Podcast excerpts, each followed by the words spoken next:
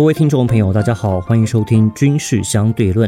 这一集呢是针对当前最重大的国际事件——以色列跟哈马斯冲突所特别制作的内容。我会先简述一下整个事情发生的经过。那接下来我会跟以色列驻台代表尤巴雅女士，从以色列的观点来分析当地的一些局势。七号上午呢，位于加萨走廊的哈马斯集团发动了所谓阿克萨风暴行动。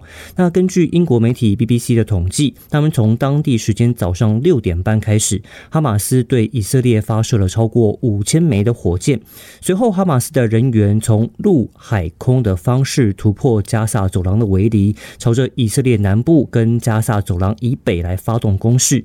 一直到我们录音的这个时间为止哦，以色列死伤人数已经逼近了上千人。那数字还在持续上升当中，但是因为以色列已经调动了后备部队进行反击，啊，也空袭了加萨地区，据报当地也有上百，也是逼近于千人的丧生哦，或者是受伤。那许多人把这次的冲突联想到五十年前的赎罪日战争，那究竟会对以巴跟中东局势造成什么样的影响呢？那未来有可能会如何发展？让我们邀请以色列驻台代表尤玛雅女士来跟我们说明。Representative Maya, thank you for accepting our interview. So we have seen the news. Many Israelis are buying tickets to go back and fight for their country. So do you see that happening in Taiwan? Yes, um, we are seeing this uh, movement, this uh, volunteering, and also the obligation to come to Israel, to return to Israel, and to protect all over the world. Mm-hmm. This is not only in Taiwan, but we actually see um, young people really coming back, stopping their visits, their um, work, or their student life in other countries, and deciding to come back and be drafted to the military and go and fight in Gaza. Mm-hmm. This is something that is now dozens of thousands of people around the world. We are assisting as much as we can with international flights because there is a large uh, demand now for that. Mm-hmm. In Taiwan specifically, we had few requests for assistance. Most of the people already were able to buy their own tickets and to return. Mm-hmm. We're now having just one last uh, group of people that will leave tonight. May I ask that is your family okay in Israel now? Yeah, thank you for mm-hmm. asking. My personal family is okay and they mm-hmm. are safe. Mm-hmm. Um, we're, of course, in a very direct communication with them. Um, however, on our circles of friends, mm-hmm. um, we have, I think, like every house and every family in Israel, we know people who were kidnapped mm. um, to Gaza. Um, for example, my son, who is 16 years old, his friend from the last summer camp this summer is now kidnapped. He's also 16. The business partner of my husband, she has a nephew who was murdered. He was 22 at the music um, party where they had 260 people butchered to death. Really, it, it, it, was, it was a massacre of people. I have a friend that was released only yesterday with her parents after two and a half days of being hostage, mm. while terror and the Israeli terrorist Hamas terrorists and the Israeli security forces were fighting. So I think that I know too many sad stories now mm-hmm. behind me. I'm so sorry to hear that. Um, me personally, mm. I feel that I have a very important work mm-hmm. to do here in Taiwan. I think, like all of us diplomats around the world, this is um, a very important part of our fight uh, and struggle for Israel. Part of it is for the world to know you know, um, a lot of the people here in Taiwan, and I've been following the news, have referred to this as another fight between Israel and Palestine. Mm-hmm. But this is really not another fight. And, and I think that people should be aware of that. This is not about airplanes shooting something or buildings falling apart. Mm-hmm. This is about a planned, orchestrated attack, terrorist attack that was targeting civilians. Mm-hmm. There were more than 21 villages that the terrorists entered. Thousands of them mm-hmm. went from house to house on an early morning, on a Saturday morning, and killing whole families, killing everybody from shooting the heads of young babies mm-hmm. to taking old women in a wheelchair to raping young women and really killing thousands of people. We have now 1,000 people dead. We have more than 3,000 in hospitals. Hundreds of them are still in critical condition. And there are more than 150 people who were dragged and now kidnapped and held against their will in Gaza. This is something that's never happened before. Mm-hmm. It's in one day we had more people, Jewish people, who were murdered since the Holocaust. This is something that is never happened before, and it will have to be um, replied by mm. Israel retaliated. Yes, it is very shocking to everyone. 嗯，特别的是哦，以色列的周休二日跟我们台湾不太一样，他们是休周五跟周六。那尤其周六呢，是跟家人团聚的日子，甚至他们不太会使用手机。这也是为什么许多人在事情发生的当下，对周遭发生的事情其实是一无所知的，也没有办法第一时间做出反应。但是我们也对以色列的情报单位保持着一些怀疑哦。So Israel has fortified the barrier around around the Gaza Strip, right? And as far as I know, you also have many surveillance like cameras equipment. So how come no one sees the assault coming? This is a good question that I think that we will have to look very seriously into. But the mere fact is that we were surprised. Mm-hmm. We we did not know, and we were not ready for this type of such a big organized terrorist attack. Mm-hmm. Um, we will definitely go and have a committee and learn from that experience. And there is a lot of learning that we will have to do. And I think that many countries in the world will follow and, and learn from this very painful experience that we're now facing. But at this moment, we are on day four, the beginning yeah. of day four of mm-hmm. this war. We are still under attack. Mm-hmm. Yesterday evening, there were still rockets. There were more than 3,500 rockets being targeted um, Israeli citizens, um, cities from Tel Aviv to Jerusalem. Mm. This is really puts everybody under shelter This is war that is currently happening in my country. Mm-hmm. So it's too early to think what went wrong. This is now the time for fighting, yeah. for unity of all the people. to struggle and to protect ourselves. 呀，以色列的确是没有时间去检讨。那他们现在已经正式对哈马斯宣战，并且解除了一切的限制，要攻进到加萨地区。Now Israel has formally declared war against Hamas.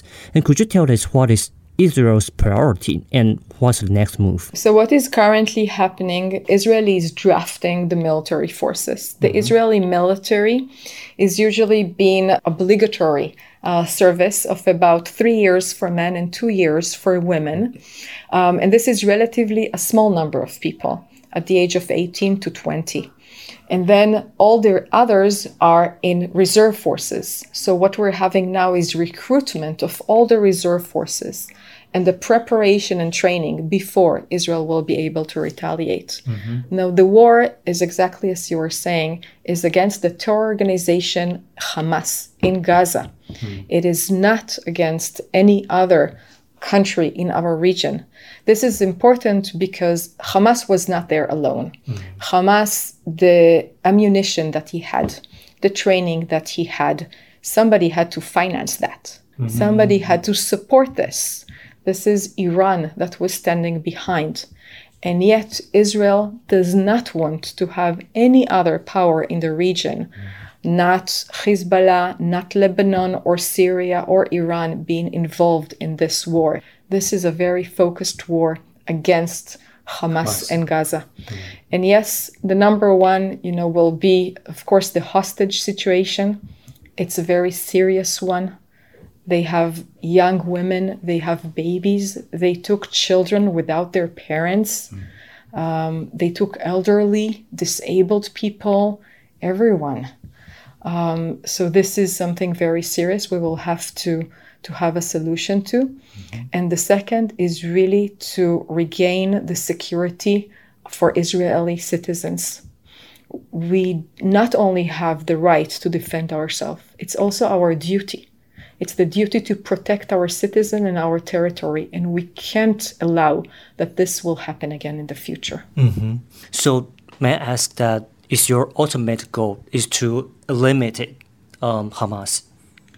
There have not yet been um, the exact statements by our prime minister. Again, this is only day four. Yeah.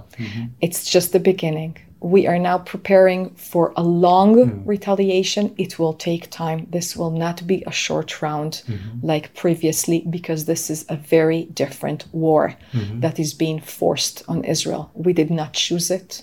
We did not want it, but we have to protect ourselves. It we will have to adjust according to the situation on the ground. Let's continue to be in touch of this and talk 嗯、o k 我这边也要表达一下不同的意见哦。Please allow me to ask a sharp question. 嗯、many Palestinian supporters they said uh, it's time to end occupation. Uh, it was not an attack, but a response to colonization. So how do you respond to those words? Israel withdrew from Gaza Strip many years ago. There has been no control whatsoever of Israel on Gaza Strip since 2015. We're talking now about 20 years almost. The only ruler responsible in Gaza Strip has been Hamas, another terrorist organization. So there is no occupation in the Gaza Strip. Actually, when Israel left, we left with villages, with nice houses. We left everything behind agriculture fields, um, even some uh, economic factories. There could have been another way to handle this. There could have been peace between Gaza Strip, the civilians, and Israel because we have left. There was no occupation now for many years. And still, Hamas is declaring very specifically in their um, in their writing that they are not recognizing Israel as a country. They don't see that we have the right to exist. They are believing that they should kill every Jew that is living. And as long as they are seeing it like this, there is no way, it's not about the country. It's a much deeper conflict than that.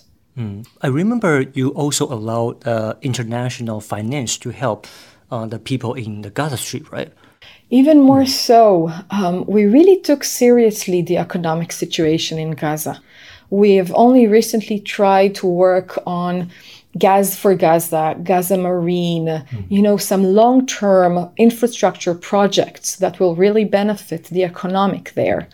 And then this attack came.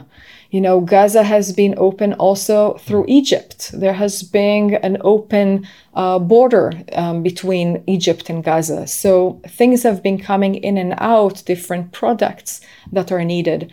So we have really tried as much as possible. Again, it is a terrorist organization that is ruling this place.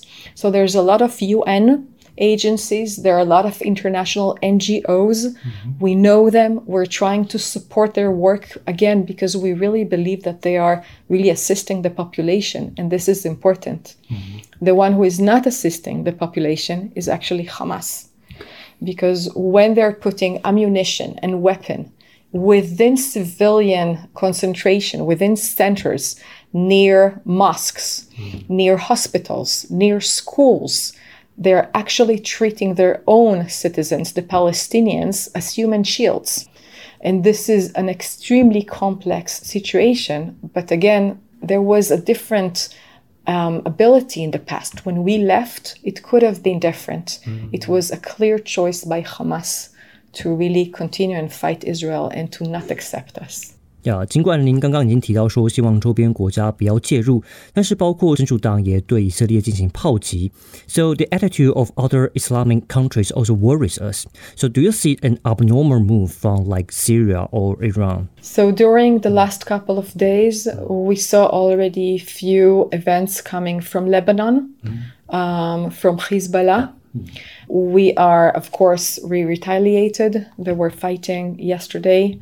We are sending the clear messages mm-hmm. that it's not our wish, that we do not want this to be expanded, mm-hmm. that this is specifically going against the world recognized Hamas terror organization, but we will have to protect ourselves. If other countries or other organizations will attack Israel, we will have to retaliate and it will be very hard. Mm-hmm.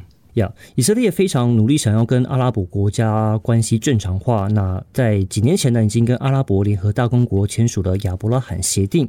在近日，沙地阿拉伯也可能要为了取得美国安全上的支持，也有可能会承认以色列。但这一切都有可能会因为现在的这个举动而发生变数哦。So, do you think this attack will affect the relationship between Israel or with Saudi Arabia or the UAE? I hope not. Mm-hmm. And I think it's too early to say. Mm-hmm. The things uh, are moving quickly in our region. I think that the interest that we have for the peace agreement, the peace accords with the UAE are very strong one. They are not disappearing within night. Mm-hmm. This is something that we both have strong interest for.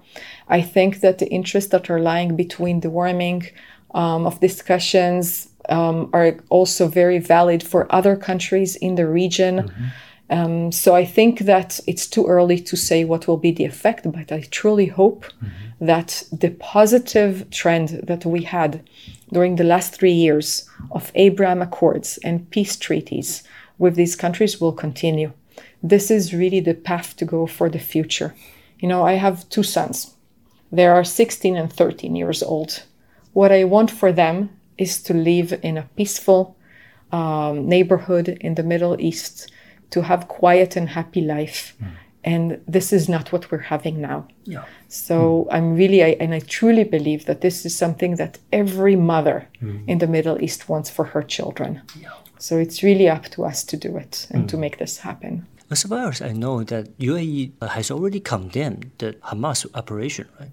Yes, they did. We had few remarks from mm. the um, the Arab countries in the mm-hmm. region, definitely, and we're working closely with them. Mm-hmm. I think that at the end there is a lot of uh, strength in mm-hmm. the regional countries, and uh, it will be at the end part of the solution. Last question. So, how can this war help you? First of all, this is an amazing question. Mm. And, you know, my heart is so sad mm. these days. And yet I keep on being asked from all of our friends here in Taiwan how we can help. And this is really brightening up the day. It's, it's really amazing. I think that we we received the support of, uh, of President Tsai and mm-hmm. Foreign Minister Wu, and that was very very highly appreciated by us as part of the international voice that we heard. And again, this is the beginning. Mm-hmm. Um, we have many people requesting how they can do. We're gathering now the information about donation mm-hmm. and about what is necessary for the villages and for the people who are damaged. We will publish that on our website and in the Facebook page so people who are interested can go and check on that and we will try to assist. And if there will be uh, a need in the future, we will definitely know to ask our friends for example, you know, again, this is only the beginning, but in Israel, for example, people are being called to come and donate blood because there is a need. There could be that there will be another need for medical supplies. We don't know yet. Mm-hmm. For now, we are well prepared.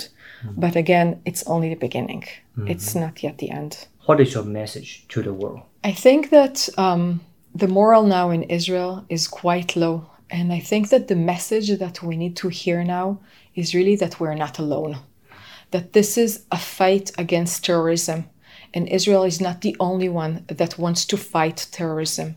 This is something that many countries in the world know and they have this intention. And every small action of solidarity with that cause is important one. Mm-hmm. And Israel will prevail, but it will be a hard one. Mm-hmm. And we're not alone on this. Thank you so much, uh, Representative Maya. And we hope that everything will cool down very soon and best wish to Israel. Thank you very much. I really hope that we will retain um, peace and stability soon, and we will be able to talk about happier things. 今天非常感谢由玛雅代表接受我们的访问，我们专访先到这边。我们接下来呢还会针对当地的局势有更多的分析，我们也会持续关注当地情势的发展。我们下一集军事相对论再见，拜拜。